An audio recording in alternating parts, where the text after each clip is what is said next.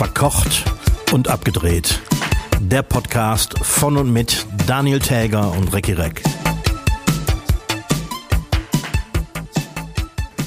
Charles hat einen neuen Hut. Hiermit begrüße ich alle Hörschaffenden zur 112. Folge von Verkocht und abgedreht. Mein Name ist Daniel Täger, mir gegenüber sitzt Recki Reck. Ohne und Krone, der Hut. ohne, ohne Krone auf. nee, ich habe ein Krönchen heute im Schlafzimmer gelassen. War nicht schön am Samstag, wie mal eben sowas wie zwischen 100 und 200 Millionen Euro ver verballert. verballert. ich konnte es mir nicht nehmen lassen, ich musste ja ein bisschen reingucken. Ne? Ja, ich, äh, ich habe nur Ausschnitte gesehen und ne, ich kann es nicht ertragen.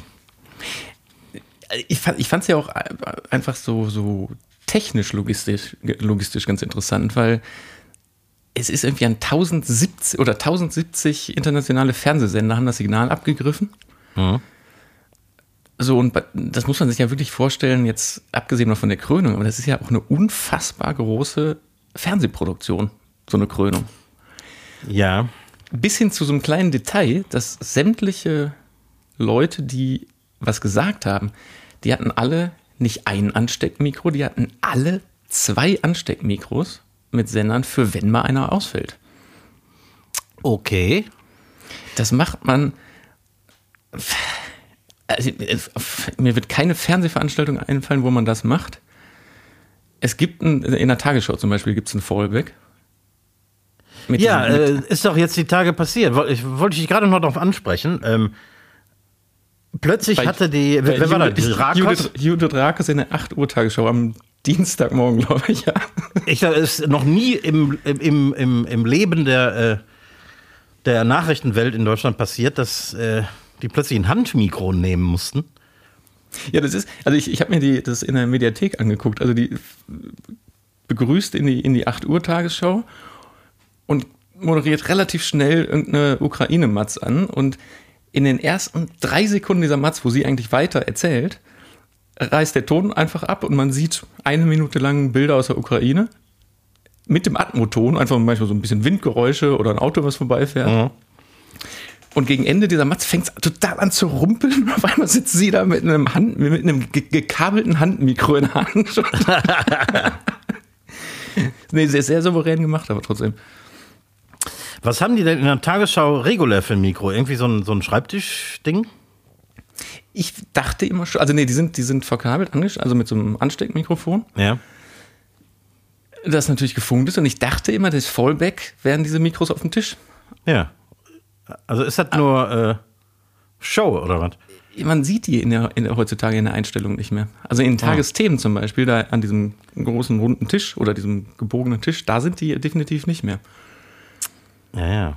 Und anscheinend hat an dem Morgen jemand vergessen, die Akkus im Sender zu wechseln. So banal. Ne? Ja, so banal. naja, ja, und zurück, zurück zur Krönung. Ja.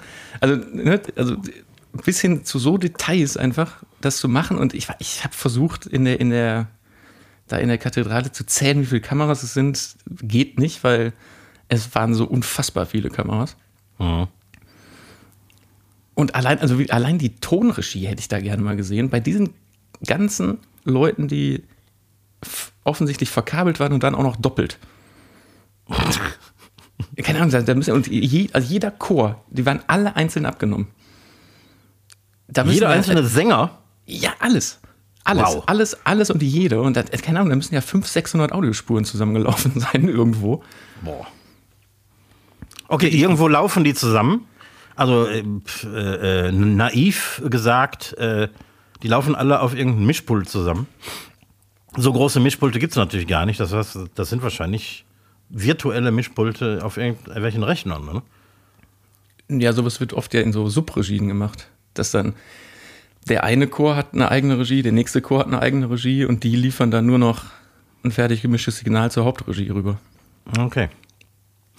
Und dann läuft das irgendwo zentral auf und dann bedienen sich 5000 Fernsehsender weltweit an dem Signal. Ja.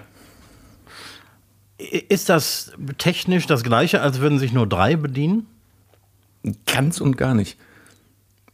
Ganz und gar nicht, weil die, die, Na gut, bis zur Distri Distri Distribution natürlich schon, aber ob du jetzt an einen, einen Sender verteilst oder an 10 oder an 1070, ist schon ein Unterschied. Weil das, das konnte man auch leider in den ganzen Luftaufnahmen nicht sehen. Viele der Hauptsender, wie jetzt die deutschen großen Sender, die waren ja auch, sind ja dann auch mit eigenen Ü-Wägen vor Ort, die dann vor Ort mhm. das Signal, das, das fertige Signal von denen abgreifen, dann aber ja selber nochmal ihre eigenen Comment. Reporter mhm. und sowas zwischen, zwischenschalten. Und das Signal dann auch wieder absetzen. Und irgendwo müssen ja diese ganzen LKWs gestanden haben. Diese ja. hunderte von LKWs. Mhm. Und die standen ja nicht äh, alle, alle an der Themse irgendwie am, am, am Ufer. Am Parkplatz. ja, da konnte man leider auch nicht, nicht viel drüber rausfinden. Und wird das dann über Satellit nach Deutschland gesendet und nach Papua-Neuguinea und Australien und so? Mhm. Mhm. Das geht über einen Satellit. Machen die Satelliten dann nicht irgendwann schlapp? Gibt es da ein Nadelöhr? Also wirklich ganz ehrlich, so, so tief in die Technik bin ich, kann ich dir überhaupt nicht sagen. Ich kann mir vorstellen, dass das Signal sogar einmal reingeschickt wird in mehrere Satelliten-Hosts und, und, und Relay-Server, die da oben sind. Und dann kann sich die jeder abgreifen. Mhm. Aber wie das, keine Ahnung, wie das genau technisch funktioniert. Das ist ja Raketentechnik, ist das. Genau. Kernfusion. Naja, aber die eigentliche Krönung, da fand ich auch so ein schönes Detail. In dem Moment, als die Krone über dem Kopf schwebte und drauf, dann denkt man ja eigentlich, dann packt man die Krone drauf und dann ist die Krönung vorbei. Mhm. Aber man hatte ja so ein bisschen den Eindruck, die passt nicht so ganz genau. Und es wurde ja doch, also es, am Ende des Tages sah es ein bisschen so aus, als würde die so, so eine halbe Umdrehung draufgeschraubt werden. also der hat, dieser, dieser, der, der, der Kronenaufsetzer, der hat so ein bisschen zu viel wie an so einem riesengroßen äh, Kronkorken, hat er so ein bisschen drauf gerannt, muss doch passen. Weil er so einen riesen Kopf hat und die, und die Ohren sind natürlich ein Problem. Ne? Ja, und bei, also man kann, schätzt ja zwischen 100 und 200 Millionen Euro, die die Produktion gekostet hat, hätte man König Charles nicht mal ganz kurz die Augenbrauen kämmen können. Ja. Kraut und Rüben links und rechts über ja. den Augen. Ja, der ist ein Exzentriker. Naja, aber schade, dass das seine Mutter nicht mehr miterleben konnte. Ne? Ach ja. Aber das ist ja in der Natur der Sache, ne? Ja, aber dann, genau, und dabei war es so knapp. So knapp. Ja. Und, sie, und sie hätte es noch. Ich vermute, seine Mutter hat damit gerechnet, das nicht zu erleben. Ja, wahrscheinlich. oh Mann, ey. Ja, schön war's. Und es ist äh, immer wieder erstaunlich, wie viele Briten dann doch irgendwie das geil finden. Auch wenn sie gar keine großen Monarchisten sind und so, aber ich kenne ja ein paar Leute da drüben und ich muss gestehen, selbst meine Tochter ist, äh, hat Fähnchen geschwunken. Soll ich dir was Geschwenkt. erzählen? Geschwunken ist kein deutsches Wort. Ne? Fähnchen geschwenkt.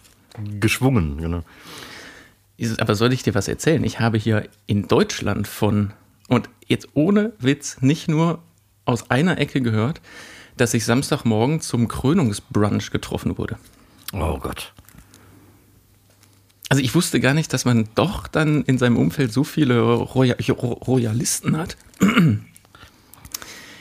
wo sich dann nee. wirklich mehr, also noch jetzt gar nicht mal so aus, aus Witz, sondern schon mit der Ernsthaftigkeit dahinter, samstags morgens um 9 Uhr getroffen wird, zum Brunch mit einer Pulle Sekt und sich das dann irgendwie, das ging ja bis spät nachmittags, ne?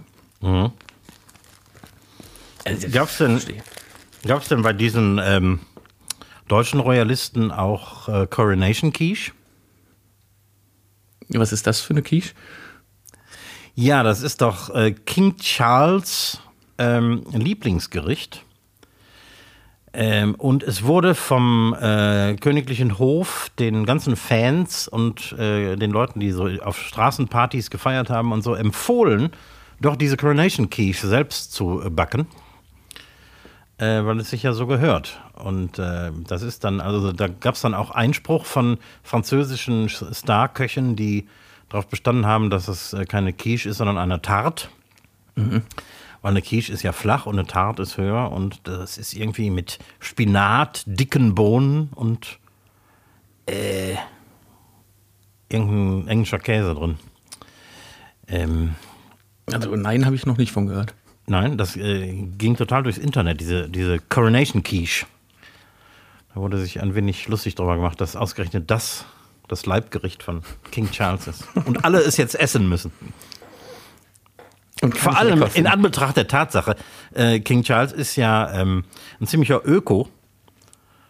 Dem gehören ja äh, hunderte von Öko-Bauernhöfen und so. Und ähm, dicke Bohnen haben gar keine Saison. Die mussten also wahrscheinlich aus dem Glas kommen. Ja, lecker. Lecker, ne? Hm? Oder, oder, oder gute alte TK-Ware. Königliche TK-Ware. Hm? Weil jetzt müssen die ganzen Lebensmittel, die ähm, in Großbritannien kann man ja als Lebensmittelhersteller, der irgendein traditionelles Ding äh, herstellt, das äh, vermeintlich auch am Hof gegessen wird, dieses Wappen beantragen. By appointment to Her Majesty the Queen stand da immer drauf. Jetzt muss das aber alles geändert werden, ne? By appointment to His Majesty the King. Da genauso doch auch wie im Prinzip alle Briefkisten. Ja, alle Geldscheine. Münzen. Münzen, Münzen auch? Ja, doch. Ja. Stimmt. ja. Die Ja, werden wir jetzt- machen. Die werden jetzt alle aus dem Verkehr gezogen und dann müssen die alle so geprägt werden, dass die Ohren drauf passen. Also die Münzen kriegen jetzt alle so Ohren noch drin. So, so, so Mickey Maus Geld. Genau. Komm, findest du nicht, dass wir, wir beide jetzt ein bisschen zu lang über, über äh, äh, ähm, äh, Prinz König Charles ein bisschen zu lang gesprochen haben? Nee, ich, hab, ich hätte da noch was. Okay. Ja, okay. Also, ähm, ich habe herausgefunden, dass äh, König Charles am Tag der Krönung wohl nicht so entspannt war, wie er aussah. Wusstest du, dass britische Medien bei solchen Anlässen gerne professionelle Lippenleser beschäftigen? Nee, wusste ich nicht. Für die Öffentlichkeit oder um zu gucken, was der zwischendurch so heimlich brabbelt? Um zu gucken, was die so sagen, weil die sind ja nicht verkabelt, die haben ja nur öffentliche Reden, alles, was die so äh, erzählen, wird, äh, wird ja nicht übertragen. Und deswegen gibt es diese Lippenleser. Und einer hat rausgefunden, dass Charles kurz vor der Zeremonie ziemlich genervt war und äh, gesagt hat, nie können wir pünktlich sein. Immer ist irgendwas. Echt? Und das, und das bezog sich wohl darauf, dass Prinz, äh, äh, Prinz William, also äh, die Frau und Kinder, ähm, wie bei Familien mit Kindern oft der Fall äh, ist, ähm, zu spät zur Kirche gekommen sind. Und so den offiziell geplanten Ablauf irgendwie durcheinander geworfen haben. Und äh, da war er wohl nicht sehr erbaut drüber. Ganz normale Familienprobleme bei einer nicht so normalen Familie. Ja, aber ganz ehrlich, da diese armen Kinder dann auch hinzuschlorren, die dann Ja. da sechs Stunden sitzen müssen und sich das auch für schon ja erwachsene Menschen, also die, das hält man ja nicht aus. Und dann kannst du Ja. ja auch, äh, war das nicht, es gab doch irgendwie vor ein paar Wochen oder Monaten, gab es auch mal so ein Bild von den, von den Kindern im, in einem Fußballstadion, wie die nur so Grimassen gezogen haben und so ein Scheiß aus, aus purer Langeweile Ja. vor die Armen, ey. Was ich auch nicht ganz verstanden habe, irgendwie, da gab es ja dann, ich glaube am Abend gab es ja noch so ein Popkonzert, ne? Ja, wo so B-Künstler gekommen sind. Ja, aber vor allem Amerikaner. War das so? Ich, ich, ich hab's, also irgendwann war mir auch genug und dann. Inklusive, ich glaube, selbst Lionel Richie haben sie äh, von den Halbverstorbenen wieder, wieder erweckt. Naja, Volksfest, ne? Ja. Aber warum denn nicht gute englische Popmusik? Wenigstens Elton John hätten sie ja mal auftreten lassen können. Mit, ne, obwohl Candle in the Wind wäre ja wahrscheinlich dann nicht angesagt gewesen. Ne? Nee, wahrscheinlich nicht. Was, das wäre auch geil, was, wenn der Elton John da einfach so auch so ein bisschen leicht verwirrt ja jetzt auch schon da auftritt und dann auch so wirklich aus Fettnäpfchen einfach nicht drüber nachgedacht und dann Candle in the Wind performt. Das, wäre mein Humor gewesen. Soll ich mal eine ganz galante Überleitung schaffen, weg von Ja. königlich, aber wir bleiben bei äh, gutischer englischer Popmusik. Hau rein. Mein Song des Tages passt nämlich wunderbar da rein. Hm. Ein Künstler, von dem ich original gestern zum allerersten Mal gehört habe und es auch gar nicht so einfach ist, in der Presse oder sowas rauszubekommen, weil der flatschneu ist, dieser Künstler. Und es gibt so zwei, drei Singles, die schon veröffentlicht wurden, aber das eigentliche Album kommt erst im Juli raus. Kier, K-E-I-R, äh, K-E-I-R geschrieben. Kia. Äh, der Song Lemonade, der ist auch genau gestern erst rausgekommen. Und der wird in, in den drei Medien, die man so findet, wird er so ein bisschen als der neue Prince gehandelt. Und musikalisch finde ich das fast sogar teilweise in Richtung Michael Jackson. Ich habe ein, eine Beschreibung gefunden, äh, wird als der neue Prinz gehandelt, die Indie-Techno-Elektro-Pop-Soul-Musik. Und das ist unfassbar gut. Unfassbar Bei dem, gut. bei dem Namen würde ich davon ausgehen, dass der Ire oder Schotte ist. Nee, der ist, der ist Brite, hat aber so auch wie, wie Prince, hat irgendwie ein, mindestens einen Elternteil aus, keine Ahnung, Marokko oder so. Okay, Prince hatte wahrscheinlich keinen Elternteil aus Marokko, aber Nee, nee, wahrscheinlich nicht, aber also, nee, wirklich, also ich, deswegen, ich, viel mehr kann ich leider nicht sagen, weil man findet noch nichts über diesen Künstler. interessant. Der ist bei Universal unter Vertrag und da gibt es eine ganz kleine Seite über ihn. Aber ich bin wirklich gespannt auf das Album ähm, im Juli. Aber den Song Lemonade, den packe ich jetzt hier heute schon mal auf die Song des Tages Liste. Großartig. Das würde mich tatsächlich interessieren. Dann kommt der, der, der, der andere äh, Song, ich, ich schmeiße ihn nicht mit rein, aber auf, auch, auch auf jeden Fall hören, ist äh, Time is a Healer. Der kam vor vier Wochen oder so raus. und so schnell schieben die die nächste Single hinterher. Ich weiß nicht, was das für eine Strategie ist. Also, ich habe den gestern in einer, in einer TV-Sendung gesehen, in so einer Late-Night-Sendung. Mhm. Und dachte, hä, was ist? Und bin, hab, da bin dran geblieben und musste den Song sofort nachhören. Weil der ist auch live aufgetreten. Was für so Sendungen auch ja sehr ungewöhnlich ist. Ja. Also, also bisher finde ich Ausnahmetalent 2023. Klingt interessant. Dann gehen wir direkt äh, zu meinem äh, Song des Tages über, äh, auch aus dem Bereich, äh, der beherrscht wird von King Charles. Äh, oh, eine Band aus, äh, nun ja, halb Neuseeland, halb Australien. Nach den Beatles wahrscheinlich meine Lieblingsband. Aha. Äh, Crowded House. Ah. Und da habe ich dann mal was rausgesucht, was nicht jeder kennt. Ich meine, jeder kennt äh, Weather With You oder ähm, Don't Dream It's Over. Ein rockigerer Song, In My Command, von 1993 von dem Album Together Alone. Okay. Sagt mir nix, glaube ich. Nächste. Ich weiß nicht, ob es eine Single war, aber das war auf jeden Fall einer der besseren Songs auf, dem, auf diesem Album, was eins der besseren Alben, ja, die haben kein schlechtes gemacht, muss man sagen. Ähm, äh, ja, und Neil Finn, der Kopf dieser Band, äh, ist für mich auch nach Lennon McCartney einer der besten Songwriter in diesem Business. Und einer der besten Sänger. Da bin ich mal gespannt, was du von Kier hältst. Ja. Als Sänger. Weil, also, ich, ich war wahnsinnig beeindruckt gestern. Wahnsinnig. Aber dann, dann betteln wir uns heute im, im, äh, im Gesang. Genau. Was sollen wir, jetzt- sollen wir jetzt schon mal äh, Podcast Schluss machen? Ich will den Song jetzt hören. so, das war's dann auch für heute. ja, tschüss. Ich hätte noch einen, einen Fail der Woche.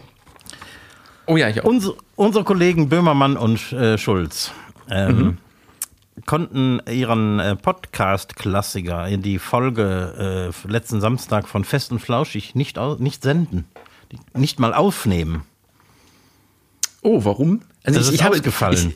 Ich, höre den Podcast ja ich, gelegentlich und ich habe gesehen, dass die letzte Folge technischer Fehler heißt. Oder technischer Defekt oder so. Ja, die haben stattdessen irgendwie ganz schnell so eine 7-Minuten-Nummer, äh, hat der Böhmermann, glaube ich, gemacht. Und die reguläre Folge ist komplett ausgefallen, weil die beiden räumlich getrennt waren. Und technische äh, Schwierigkeiten hatten. Naja, die sind äh, zu 99 Prozent räumlich getrennt. Ja? Ja, irgendwie Ja. war einer in Süddeutschland unterwegs, der andere war in Berlin oder irgendwas und sie haben es nicht auf die Kette gebracht. Naja, aber ich meine, also wir sind ja auch zu 99 Prozent räumlich getrennt. Ja, und, ich, und dazu bleibt nur zu sagen, vielleicht sind wir, vielleicht sind wir nicht inhaltlich besser, aber technisch auf jeden Fall. Ja, wir, wir, haben, wir haben nicht einmal gefehlt. Genau. nicht, nicht einmal war ich krank. Egal, was passiert. Ja, das ist, witzig, weil ich habe nämlich auch so ein Fremdschämen-Fail der Woche. Bezieht sich auch auf Podcast und zwar von äh, den Kollegen Mike Krüger und Thomas Gottschalk. Mhm. Die haben jetzt einen Exklusiv-Podcast bei, oh, wie heißt das, RTL Plus Audio, also in diesem RTL Plus Streaming-Format oder mhm. RTL Audio, keine Ahnung. Da drin und es kommt zeitversetzt dann immer zwei Wochen später veröffentlicht die, veröffentlichen die dann doch auf Spotify und Apple Music. Die Supernasen heißt der. Okay. Das machen die jetzt, glaube ich, seit vier Wochen oder so. Ich habe in die erste oder in die ersten zwei Folgen, in die zweite habe ich es nicht mehr geschafft, reingehört. Und da muss ich sagen, das ist technisch ganz okay, weil die sitzen tatsächlich zusammen oder diese Folge wurde zusammen in Hamburg äh, produziert. Aber da kann ich ganz ehrlich sagen, sind wir inhaltlich sehr viel besser. also, ich meine, ein Lava-Podcast ist ja inhaltlich jetzt per se schon mal nicht äh, auf Journalistenniveau aber die beiden, deswegen fand ich das eigentlich so interessant, weil die bringen zusammen 100 Jahre Show- und Filmbusiness ja. zusammen. Ich, also vielleicht steigern die sich ja noch in der zweiten, dritten Folge. Ich, ich gebe denen noch eine Chance, aber die erste war mal gar nichts. Haben die versucht, lustig zu sein? Ja. Und auch versucht, so Geschichten zu erzählen, aber gerade auch Thomas Gottschalk bekommt die nicht mehr so richtig zusammen. Und dann fährt das alles so ein bisschen gegen die Wand und auch Fremdscham, also bei so großen Podcasts wird ja Werbung geschaltet. Mhm. Und da machen ja die Podcaster selbst auf ihre eigene Art und Weise, machen ja diese Werbung zwischendrin, oft einzeln aufgenommen und dann einfach zwischengeschnitten. Ja. Die beiden müssen wohl gesagt haben, ne, Werbung machen wir nicht.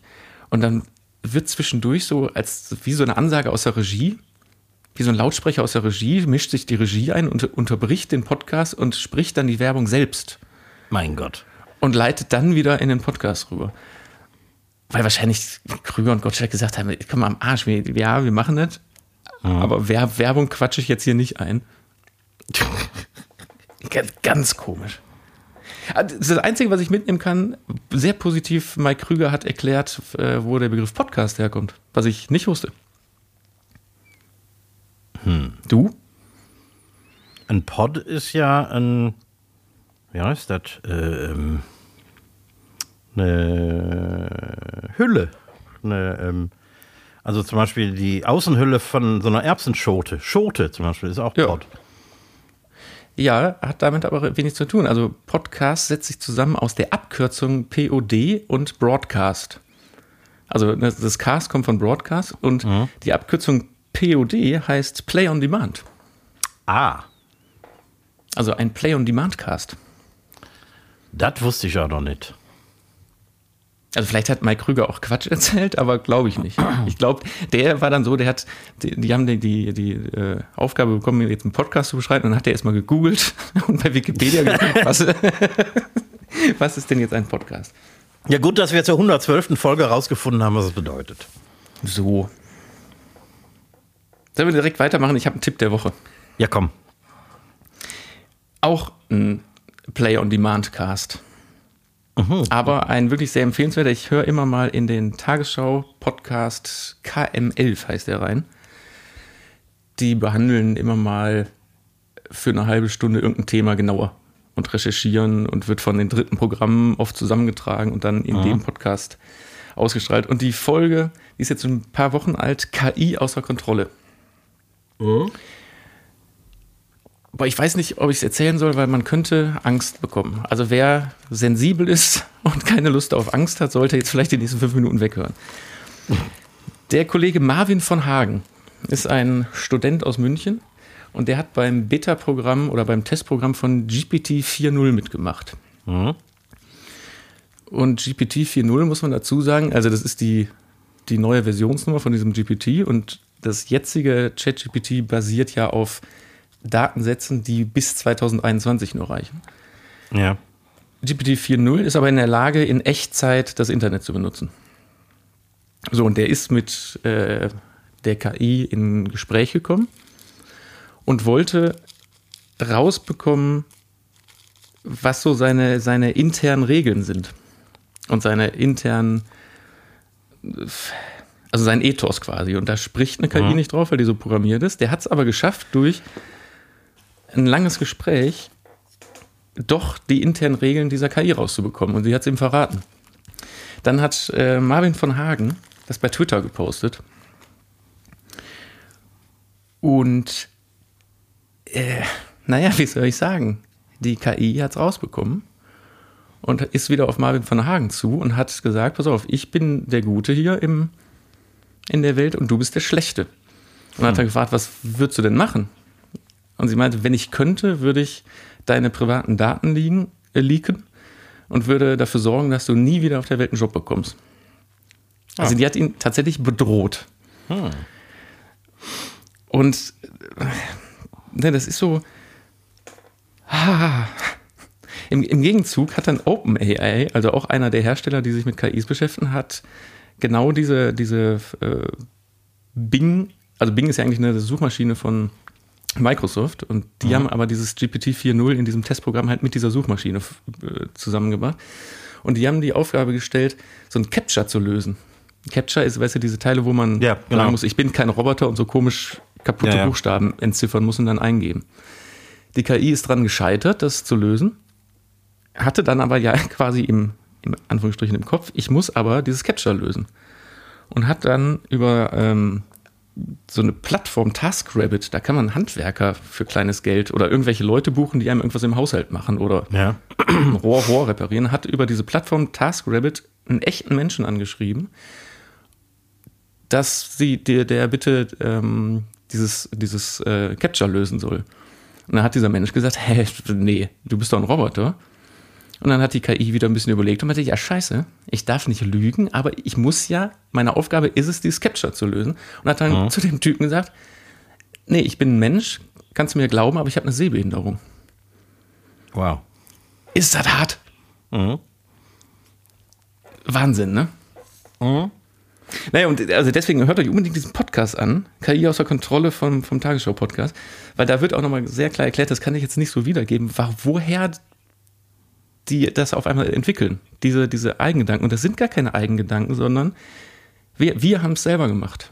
Das Genau. Internet ist voll mit Filmen, Science-Fiction-Büchern, Science-Fiction-Geschichten, wo die Maschinen auf einmal schlecht werden und böse werden. Ja. Und das lesen diese Maschinen und aufgrund dieser Datensätze, die wir selber erschaffen haben, denken Okay. die, okay, wenn, wenn mir einer was antut, muss ich so und so reagieren. Mhm. Und noch ist das natürlich alles nicht so weit, aber huh, Ja, ja. es, Ähm, gibt, es, gibt, es gibt zwei große Szenarien, wie das ausgehen kann. Entweder wir können mit Hilfe von KI irgendwann das Weltklimaproblem lösen, unter anderem, weil die das in zwei Minuten äh, hinbekommt, wofür, wofür wir die nächsten 200 Jahre brauchen würden. Oder die macht uns fertig. Natürlich gibt es nicht nur Schwarz und Weiß, aber Ja, das, sind die beiden, sagen. das sind die beiden großen Endszenarien. Das ist natürlich alles komplex, weil ähm, künstliche Intelligenz trifft ja keine politischen Entscheidungen. Wenn überhaupt, dann kann die KI manipulieren.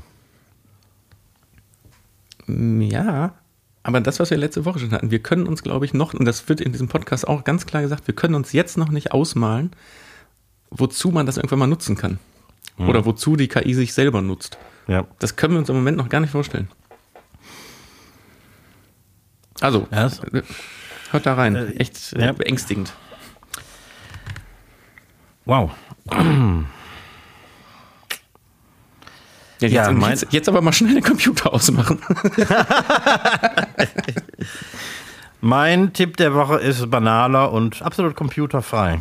Ach, sehr gut. Völlig analog. Wer noch keine hat, kaufe sich eine Easy, also diesen Easy Sahne Siphon. Weißt du, was ich meine? Nee. Diese, diese Behälter, äh, die man zuschraubt, dann so eine Patrone eindreht und äh, Sahne auf den Kuchen mitsprüht. Statt die, die fertigen Sprühflaschen aus, der aus, der, aus dem Supermarkt zu kaufen. Ja, aber, da, aber was, ich, ich, ich esse aber keine Sahne. Ja, nee, man kann das äh, zu äh, viel mehr Dingen verwenden, als man glaubt. Denn zum Beispiel, jetzt, wir sind gerade in der Spargelzeit. Ähm, eine Sauce Hollandaise zu machen, ist mühsam. Viele haben Angst davor, weil das so eine Art Mayonnaise ist, die natürlich äh, schnell kaputt geht und so. Und in so einem Easy kannst du das sehr easy machen. So eine Art 5 Minuten Sauce Hollandaise, die viel besser schmeckt als aus dem Tetrapack. Wie, wie, aber wie, dann schmeißt man da das Ei und das Öl rein, oder was? Ja, du schmeißt alles rein, schüttelst, stellst das äh, in heißes Wasser, lässt das warm werden. Sauce Hollandaise darf eh nicht wärmer als so 45 Grad werden. Und dann ähm, drehst du die Patrone da rein, schüttelst das durch und hast eine Sauce Hollandaise, die astrein ist. Das funktioniert. Dann funktioniert. Wo, wo kriegt man denn sowas? Äh, in jedem besseren Haushaltswarengeschäft oder im Internet natürlich. Also, weil äh, ich habe auch manchmal so Strang vor Hollandaise, äh, genau weil die muss man ja sehr on time machen Genau. und zusammen mit dem Spargel und so und dann ist, ich meine, es kann einfach passieren aufgrund von Temperaturen oder irgendwas, dass sie die, Ja. die abscheißt und dann stehst du am Ende des Tages da und hast keine Soße. Aber der. Spargel ist und alles ist fertig. Deswegen gibt es ja auch so wenig Restaurants, die eine, eine handgemachte Sauce Hollandaise machen. Ich mache das auch nicht. Weil du brauchst im Prinzip einen, der immer daneben steht, rührt, Temperatur fühlt, die darf nicht unter, keine Ahnung, 38 Grad kalt werden, nicht über 45. In einem meiner Lieblingsrestaurants hier in Köln gibt es ganzjährig zu so ganz komischen Gerichten, unter anderem zu dem Cordon Bleu, ein kleines Schälchen Hollandaise. Ja. Wo ich mich auch schon mal gefragt habe, wie bekommen die die hin für die paar Gerichte, wo das kleine Schälchen dann dabei ist. Und die Konsistenz, ist, ist die so ein bisschen, also so die Oberflächenspannung, ist die so ein bisschen gröber als bei einer glatten Hollandaise? Wahrscheinlich ein bisschen musiger, weil da mehr Ja. Luft drin ist. Ja, genau. Dann machen die das auch so. Gehe ich von aus. Und deswegen, also die, die passt, also kann man sich kaum vorstellen, aber zu diesem Cordon Bleu passt diese so Soße zum Reindippen super geil. Hm. Ja, kann ich mir vorstellen. Und du kannst natürlich ein Wasserbad auf die exakte Zieltemperatur aufheizen mit so einem Sous-Vide-Bad oder so. Und stellst dir da zwei, drei Siphons rein und hast die immer perfekt temperiert. Boah, das muss ich ausprobieren. Du kannst, also es gibt im Internet tausende von Rezepten für diese Easy-Flaschen. Auch zum Beispiel eine, so eine 5 Minuten Mousse au Chocolat. Ist total simpel damit. Statt das Mhm. Ist das- aufzuschlagen mit Sahne und so. Ist das denn einfach zu reinigen? Ja. Weil da, das wäre meine, meine erste Frage. Krieg, kriegt man das schnell wieder sauber? Nee, es ist total einfach. Da ist äh, oben so eine Dichtung drin, die kannst du rausnehmen, abwaschen, fertig. Versuche ich. Ja, auf jeden Fall. Und ich empfehle tatsächlich, es gibt eine Haushaltsversion davon. Die ist günstiger.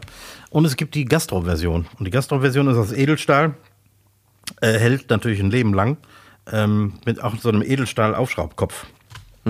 Ähm, kostet, glaube ich, Grundausstattung äh, 70 Euro oder so.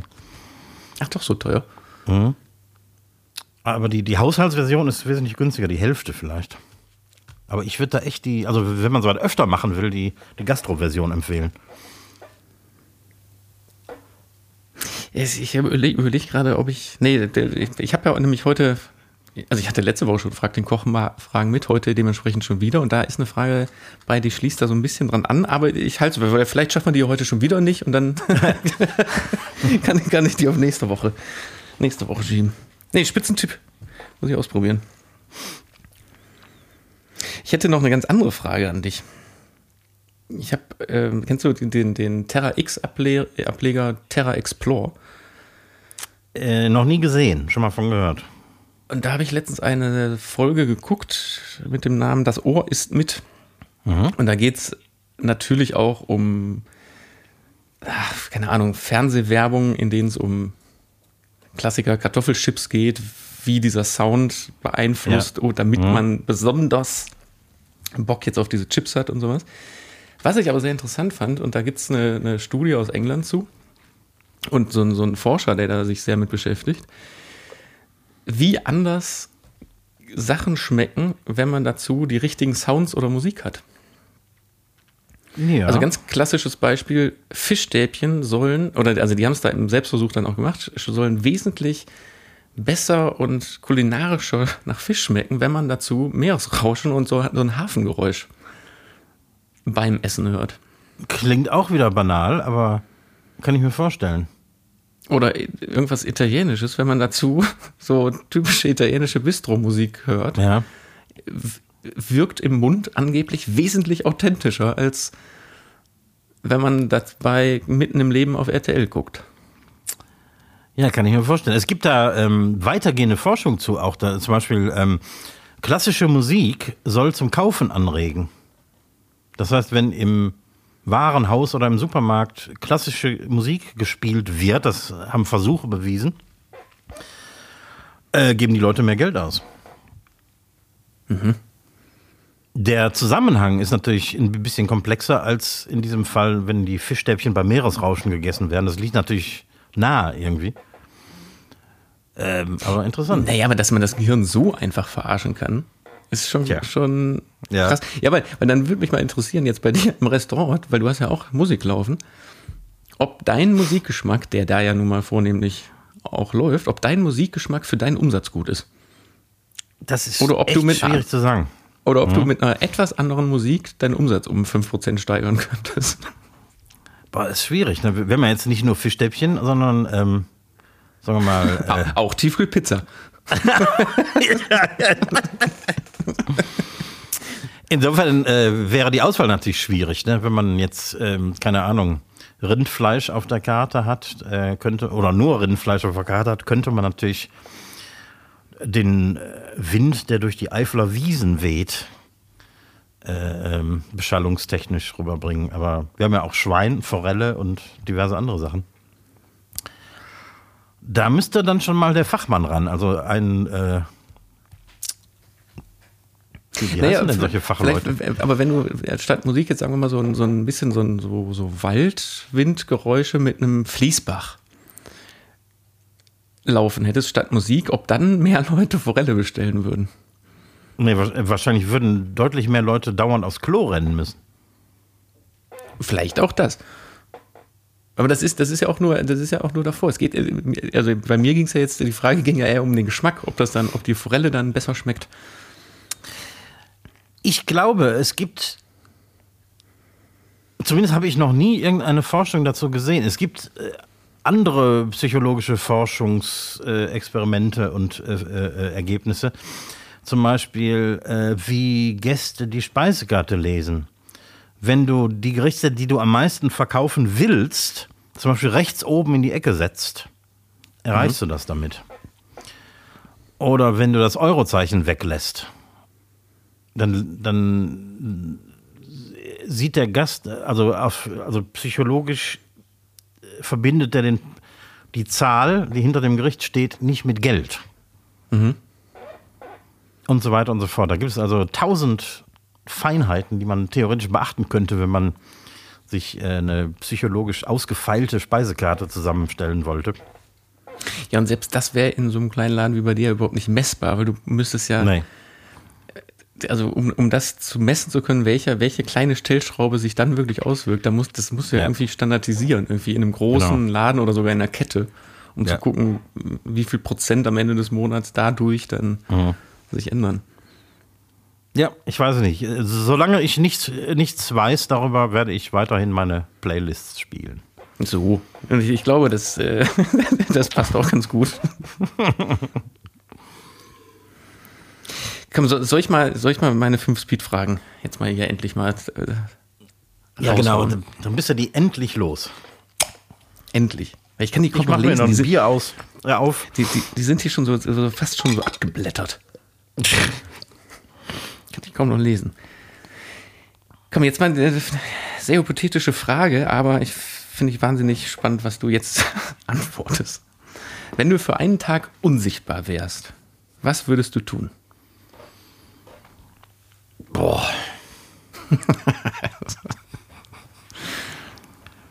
Ich würde zu Hause bleiben und nichts tun. Ach Quatsch, komm. ja. Boah Gott, ich würde einfach raus in die Welt gehen. Vielleicht würde ich nach Köln fahren. Ja, ist Obwohl ich weiß natürlich nicht, ob ich bis dahin kommen würde, weil mich wahrscheinlich zwischendurch die Polizei anhalten würde. Ein leeres Auto, das die A1 runterkachelt, ist natürlich schwierig. Aber ähm, ja, ich würde mich vielleicht einfach mal so einen Tag in Köln aufhalten. So alles ansehen und Also ich würde auch, ich würde mir vor allen Dingen Backstage angucken. Sprich, ich würde in meine Lieblingsrestaurants gehen und würde einfach mal in die Küche latschen.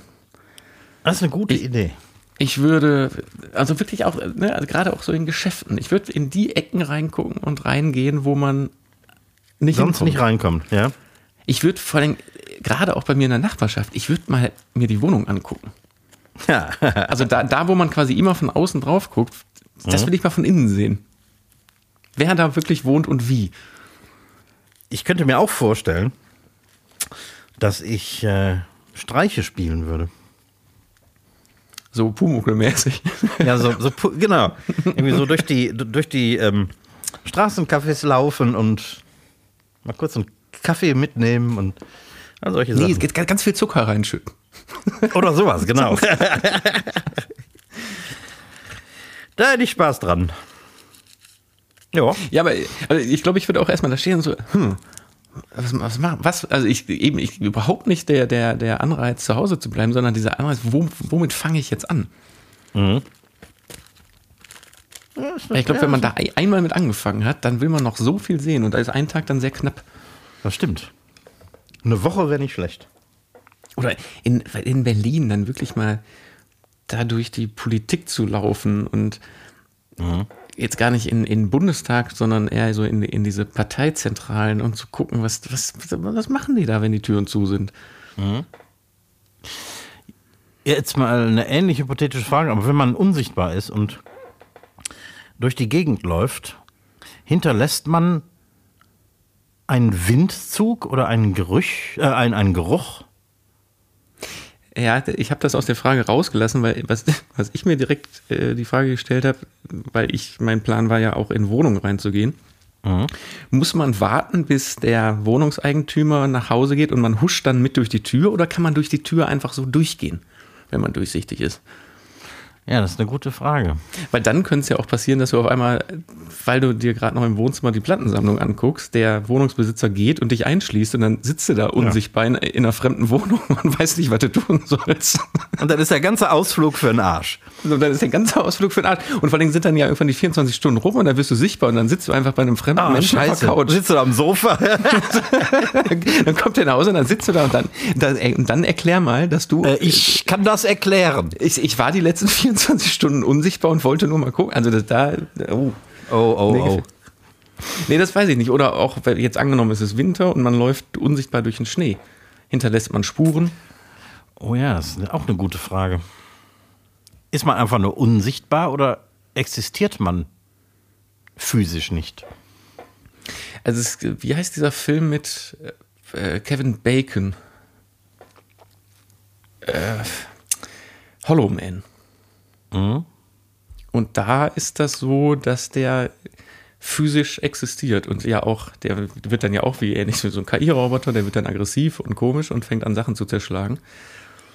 Und den kann man auch berühren und der hinterlässt auch Spuren. Oder zum Beispiel, die, äh, ähm, um den dann sichtbar zu machen, wenn er in einem Raum ist und die wollen den sehen, dann nimmt da einer so ein, einfach so einen Eimer Wasser und schüttet den Ah, in die ja, Richtung ja. Und, Mhm. und dann ist der nass und dann ähm, läuft das Wasser so an, dieser, an der Silhouette runter.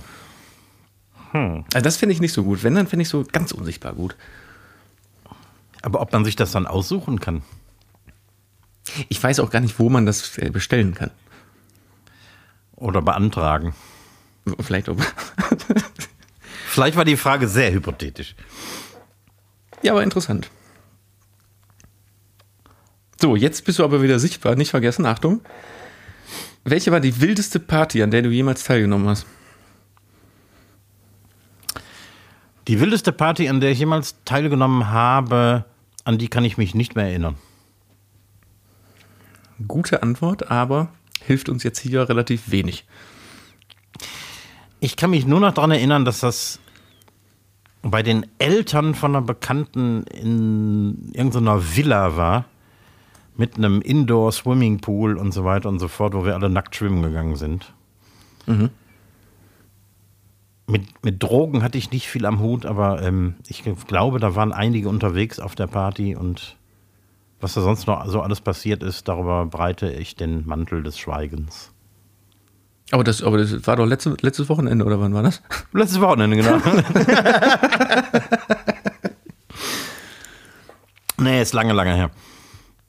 Aber hast du schon mal zum Beispiel, hast du schon mal so, so ein Hotelzimmer zerstört?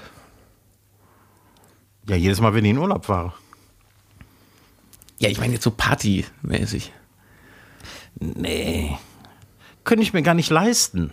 Das ist ähnlich so, ich habe sehr früh gelernt, wenn man so als Kind oder so einen cholerischen Anfall kriegt und irgendwas äh, kaputt macht, muss man das wieder aufräumen. Und seitdem mache ich nichts mehr kaputt, wenn ich mich aufrege. Ist ein guter Ansatz. Aber, also, ich, das war definitiv nicht die wildeste Party, aber die unangenehmste Party, die hat nämlich mal stattgefunden auf einem Hotelzimmer, nämlich meinem Zimmer. ich weiß gar nicht, doch, ich weiß, welcher Dreh das war, sage ich aber jetzt nicht. Aus Gründen. Und es war Drehabbruch. Und wir sind am nächsten Tag zurück nach Köln gefahren, sind aber noch die Nacht da geblieben. Und das verleitet schon mal dazu, dann ja doch mal ein, zwei Bier zu trinken abends. Geendet hat das damit, dass die Hotelbar zugemacht hat. Und dann wurde da so ein, so ein Gitter vorgeschoben von der Hotelbar und wir haben noch Sachen halt mit auf die Zimmer genommen. Auf mein Zimmer, warum auch immer ich so doof war. Ja, und dann wurde bei mir auf dem Zimmer mit, keine Ahnung, wie viel waren wir, acht, neun Mann, wurde da gefeiert, ohne Ende geraucht, getrunken. Stunde später war natürlich nichts mehr zu trinken da und dann haben wir unten die Hotelbar ja, sagen wir so, die musste man nicht aufbrechen, man konnte das Gitter sehr einfach wieder aufschieben. Und irgendeiner hat es auch geschafft, die Zapfanlage wieder anzuschließen. Und dann haben wir immer halt uns unten in der Hotelbar selber gezapft und die anderen haben sich da auch hier so, so Cocktails gemacht und aber alles immer mit auf mein Zimmer genommen. Und ähnlich wie bei dir, ja. irgendwann, mhm. irgendwann erinnert man sich dran und irgendwann war einfach Schnitt und ich bin aufgewacht in meinem Bett, komplett angezogen in, ich lag in Schnapsflaschen und war schon zu spät dran, weil wir uns, keine Ahnung, wann getroffen haben. Wirklich, ich habe nur noch völlig panisch diese ganzen leeren Pullen und Aschenbecher und sowas alles in meine Reisetasche gestopft. Bin mit dieser völlig klimpernden Tasche unten zur Rezeption, habe ausgecheckt und dachte auch so auf dem Weg nach Köln, alles klar, ich jetzt bin ich arm. Das war noch so in, sehr in der Anfangszeit, in der Kamerazeit, da hatte ich noch nicht viel Geld und dachte ich, okay, jetzt ist vorbei, jetzt muss ich ein ganzes Hotelzimmer zahlen. Es kam nie was. Hm. Ich weiß nicht warum, aber es kam nie was. Und seitdem wow. habe ich nie wieder eine fremde Person in mein Hotelzimmer gelassen. ich kann mich noch an eine andere Party erinnern, da bin ich mal sehr früh morgens mit dem Kopf im Kühlschrank aufgewacht. Oh, auch geil. Hm? Aber du weißt nicht warum. Wahrscheinlich hatte ich Hunger. Bin dann auf der Suche nach was Essbarem eingeschlafen und dann irgendwann wieder aufgewacht. Ja, vielleicht war die auch einfach total warm. Ja, wenn die Tür lang genug aufsteht. Ich bin auch schon mal jetzt, jetzt wo wir dabei sind und wir sind ja siehste, unter uns. Siehste? Ähm, ich bin auch schon mal äh, bei einer Party in einer Kneipe. Irgendwann morgens, wo alle schon ziemlich müde waren, mit dem Kopf auf die, äh, auf die Theke nicht geschlagen, sondern habe mich abgelegt, kurz. Mhm. Und bin dann irgendwann wieder aufgewacht und hatte so ein, so ein äh, das war noch im, im Ruhrgebiet, so ein Diebels Alt. Bierdeckel auf der Stirn kleben, den ich dann abgepellt hat, hab und habe dann den, den Rest der Nacht, wir haben dann natürlich weitergesoffen, äh, habe ich noch den Abdruck von diesem Diebels Alt-Logo in Spiegelschrift auf der Stirn. Spiegel, Spiegel verkehrt auf der Stirn. Boah, nee. Also, irgendwann ist ja auch schön, wenn man mal erwachsen wird, ne? So. ja, ne? Ja, ja. Ich würde das gar nicht mehr durchhalten heute. So, jetzt muss vielleicht auch noch mal einen Moment überlegen. Aber nächste Frage ist: Was ist der seltsamste Ort, an dem du jemals gesessen hast? Gesessen, hä? Ja, oder, oder dich aufgehalten hast. Der seltsamste Ort. Boah. Seltsam in welchem Sinne? Ich kann dir kurz mein Beispiel sagen. Ähm, Gili Travangan ist eine kleine, also die Gilis ist eine ganz kleine Inselgruppe vor Lombok, was vor Bali liegt und was im Indo indonesischen Meer liegt. Aha. Und unsere, unser Reiseziel war eigentlich Bali. Wir wussten aber nicht, dass die Goodbye Deutschland Familie damals selber Urlaub auf diesen Gilis gemacht hat und wir wurden umgeleitet, umgeleitet, umgeleitet und irgendwann nach 30 Stunden Flug saß ich nachts mit einer so einer viel zu großen Flasche Bier, ich glaube so 0,7 Liter, im äh, balinesischen Meer an so einem Strand und habe in Vollmond geguckt und wusste 0,0, wo ich auf der Welt bin. Und also diese Insel, die ist so einmal ein Kilometer groß. Mhm. Saß ich so auf meinem Koffer mit, diesem, mit dieser Flasche Bier an und wusste gar null, was los ist. Und ich habe ich hab zum Glück meinen Vater in Deutschland erreicht. Und wir haben den gleichen Mond gesehen. irgendwie durch die Zeitverschiebung hat das noch so geklappt und wir haben den gleichen Mond gesehen. Und ich will nicht wissen, was dieses Telefonat damals gekostet hat, aber es hat mich dann ganz kurz beruhigt. Und das war wirklich, am nächsten Tag war auch alles gut, als dann Sonne da war und so. Aber ich, ich war einfach nach dieser Reise und ich war irgendwo auf einer einsamen Insel mitten im, im Pazifik. so, sowas meine ich. Also völlig, völlig absurd. Ja. Ich war mal vor 15, 16, 17 Jahren war ich mal drei Monate auf Tour in Australien mit ein paar Freunden. Wir haben irgendwie, wir sind äh, einfach in ein Auto gestiegen, haben die Gitarren mitgenommen und haben dann äh, sind quer durch Australien gefahren, irgendwann nachmittags irgendwo angehalten, wo es eine Kneipe gab und dann haben wir gesagt, äh, hier spielen wir heute Abend und äh, wir brauchen 150 Dollar und äh, Betten für die Nacht, was zu essen was und frei trinken. Und das hat jedes Mal geklappt. Mhm. Und da waren wir an Orten, die wirklich am Arsch der Welt waren. Also wo, ich weiß nicht, im Umkreis von Hunderten von Kilometern kein weiterer Ort war. Mitten im Outback, irgendwelche Dörfer und so. Ähm, und trotzdem war jedes Mal, wenn wir gespielt haben, die, die Kneipe voll. Und dann ich kann mich an den ja, Namen. Wo kamen die Leute denn her? Die, der, der Kneipenbesitzer, der hat alle Kumpels angerufen und die kamen aus dem Umkreis von ein paar hundert Kilometern Party machen. Krass. Oh, endlich spielt hier jemand. endlich Live-Musik. Hat super geklappt.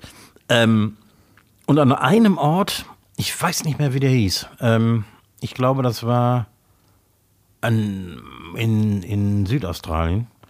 Ähm, haben wir irgendwo in einer Kneipe gespielt, eine super Party, irgendwie die Leute voll abgefeiert und dann sind wir irgendwann noch so in den äh, quasi in der Künstlergarderobe, wenn es da sowas gibt, irgendwie auf so einem Zimmer oben mit so ein paar Einheimischen sind wir noch versackt die ganze Nacht und dann irgendwann haben wir festgestellt, dass die eine Frau, die mit uns da gesoffen hat, äh, den ganzen Körper mit blauen Flecken übersät hatte. Und oh irgendwann haben wir die dann mal rausgefordert, uns zu erzählen, warum die so aussieht. Dann hat die erzählt, dass sie verprügelt wird von ihrem Typen und so weiter und so fort. Dann haben wir die ganze Nacht versucht, die dazu zu bewegen, ihren Mann zu verlassen. Wir waren natürlich alle besoffen wie, wie Hacke irgendwie. so eine wildfremde Frau. Ja, und aber wir waren alle hoch motiviert, irgendwie sie dazu zu bewegen, ihren Mann zu verlassen. Am nächsten Morgen sind wir abgereist und wir haben natürlich nie wieder was davon gehört. Aber es war eine der absurdesten Situationen, die ich hier erlebt habe. Ja, das kann ich mir vorstellen, auf so einer Tour da im, im Nichts. Im Nichts, genau. Ja, vielleicht passt dazu die nächste Frage, meine nächste Frage, nämlich, was ist das verrückteste Gerücht, das du jemals oder was jemals über dich verbreitet wurde? Oh, ähm, bis ich irgendwann mal hier auf dem Dorf gelandet bin, eigentlich keins, von dem ich jemals erfahren hätte. Aber ähm, das, boah, das absurdes Gerücht, so völlig außer Luft gegriffen war mal irgendwann, dass ich wohl pleite bin und den Laden zumache. Ah ja. Aber Grundlos. das hatte völlig grundlos. Völlig grundlos. Es war irgendwie ähm, zu dem Zeitpunkt, wo ich meinen Mietvertrag verlängert habe. Weil ich hatte, nach fünf Jahren hatte ich eine Option auf die nächsten fünf Jahre.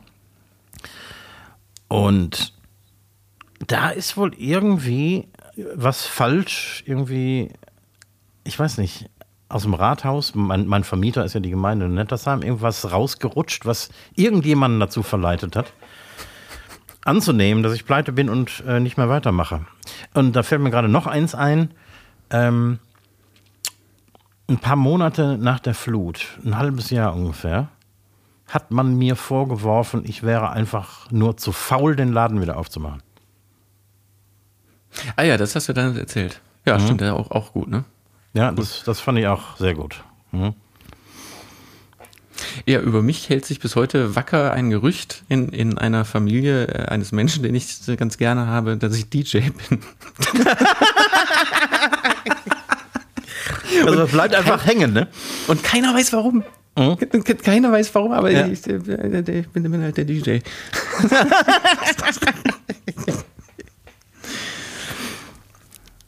so, warte mal, ich muss mal ganz überlegen, weil das war jetzt schon die vierte Frage und ich habe hier noch zwei stehen, aber ich darf ja nur noch eine. Obwohl wir ja fast am Ende sind. Und äh, wenn du die auch noch unterkriegst, Ja, komm, die kriege ich unter, aber die, die, die äh, letzte ist sehr kurz. Fünfte Frage ist aber, was hast du als letztes fotografiert? Guck mal in dein Ähm. Handy, was, was du als letztes fotografiert hast. was kann ich dir sagen? Gestern war ich ja in Belgien auf Produktsafari. und war in, äh, auf einem Biohof in der Nähe von Büllingen. Und da habe ich die Gänse auf dem Hof fotografiert und äh, irgendwie noch so ein Straßenschild davor. Heute hast du nicht ein Foto gemacht. Heute, Ich, ich frage deswegen, weil ich bin letztens drauf gekommen, als ich mal bei mir so meine Fotos durchgeguckt habe und ich bin eigentlich sehr, äh, sehr sauber damit, weil man fotografiert ja, man nutzt die Kamera im Telefon ja, also ich rede jetzt vom, vom, vom Mobiltelefon, ne, fotografieren. Man nutzt die Kamera ja mehr, um irgendwie sich Notizen zu machen oder an irgendwas zu denken oder schnell mal irgendwas abzufotografieren, als wirklich Fotos zu machen. Ja. Und die versuche ich dann, wenn ich die nicht mehr brauche, eigentlich auch zu löschen. Aber ich habe letztens mal durchgeschguckt. Ja, was das da ist so viel Scheiße. Was Mhm. man für eine Scheiße fotografiert. Warte, ich, ich gucke jetzt mal eben bei mir. Ja, ich, guck mal, ich habe dir gerade eben vor dem Podcast, habe ich dir, das ist genau so ein Punkt wieder. Vor, vor dem Podcast habe ich dir von dieser Tiefkühlpizza erzählt. Ich habe hier ein Foto von der Verpackung, damit ich beim nächsten Mal weiß, welche das war. so, so, eine, so eine Scheiße hat man dann da in dem, in Mhm. dem Archiv. Nee, aber tatsächlich gestern Mittag habe ich zuletzt fotografiert. Okay, weil ich mal, also, so Screenshots und sowas eben nutze ich total Ja. viel. Oder wenn ich im, im Büro mir irgendwas auf einen Zettel schreibe, bevor ich den Zettel mit nach Hause nehme, fotografiere ich das schnell ab. Mhm. Damit ich das in digitaler Form abends zu Hause habe, für falls ich nochmal weiterarbeite. Ja. Das iPhone hat ja auch so eine, so eine Scan-Funktion. Und die hat irgendwie gestern nicht funktionieren wollen. Jedes Mal, wenn ich das irgendwo abgespeichert habe, war das weg. Du kannst beim iPhone kannst du ein Foto von einem Text machen und Mhm. kannst in dem Foto den Text selektieren und in die Zwischenablage äh, reinkopieren und dann irgendwo anders wieder, einfügen. Das werde ich mal versuchen, weil ich habe dann letztendlich in meiner Verzweiflung, weil ich musste irgendwie ein Schriftstück eigentlich ähm, per Mail schicken und äh, habe das nicht gescannt bekommen mit, dem- mit dem iPhone und habe dann ein Foto gemacht und habe das verschickt. Unpraktisch für den Empfänger, aber, Ja, ist halt so, ne? aber ich glaube, das war noch bevor ich nach Berlin gefahren bin. Also sind die, die Gänsefotos sind die letzten. Na schön, und ich habe so eine alte Verpackung. So, dann letzte Frage, die geht, glaube ich, schnell. Hast du schon mal Hals-Maul gedacht, obwohl die Person noch gar nichts gesagt hat? oh, oft. mir ist das letztes Mal aufgefallen. Bei mir, also nicht jetzt so wortwörtlich dieses Hals-Maul, aber du siehst eine Person und denkst schon, boah, jetzt fange ich an zu reden. Ja, genau. Kennst du das? Absolut. Wo ich dann auch, sagen wir, mich verstecke. Bevor Aber- die Person man- mich manch- sieht und Manchmal geht es ja nicht anders. Manchmal geht es ja nicht anders und ich weiß, wir werden jetzt gleich reden und ich weiß jetzt schon, halt, boah, halt's Maul einfach. Halt, Ja. nee, nicht, nicht halt, halt einfach die Fresse. ja, das habe ich leider viel zu oft.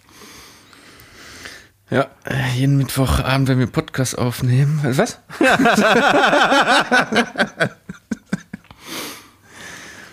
so, Recki, Samstag ist es soweit. Blood and Glitter wird Europa performt von Lord of the Lost, unserem Beitrag für den ESC.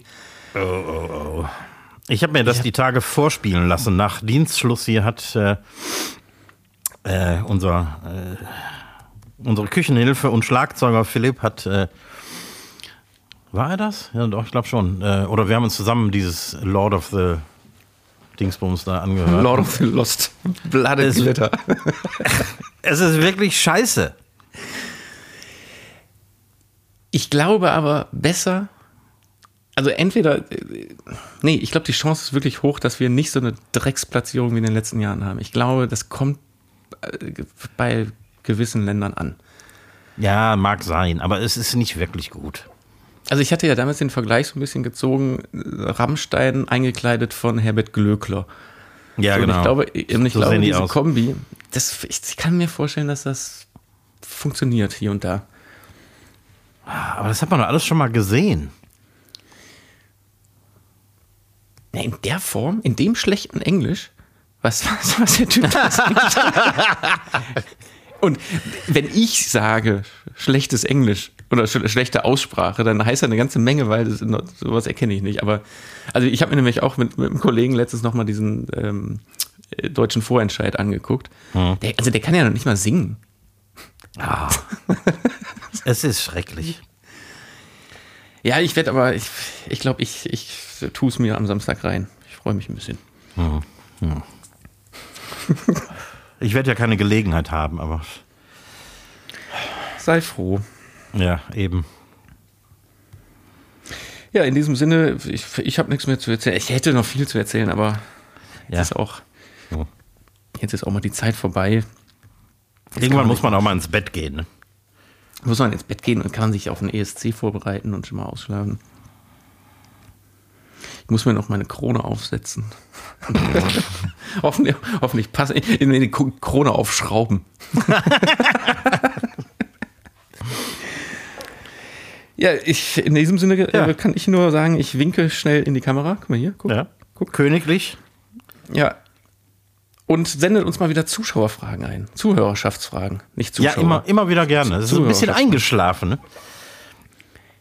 Ja, wenn wir, das ist wie in der Schule, wenn wir nicht aktiv sagen, tut das bitte, dann kommt das Ja. nicht. ja. Also wir Also bitte- fordern bitte- von euch. Wir, wir fordern von euch bis zur nächsten Stunde Hausaufgaben, schreibt Fragen an uns. Genau. Wobei, ich habe, wie gesagt, ich hätte jetzt ja noch Frag den Koch Fragen, aber das schaffen wir heute definitiv nicht mehr. Ich glaube nicht. In diesem Sinne verabschiede ich mich, sag Winke, Winke, bis nächste Woche. Äh, guten Verlauf. Letzten Worte gehen an Recki Rick. Auf Wiedersehen. Und von mir, wie üblich, Madet Jod und schwenkte Hut. Krone.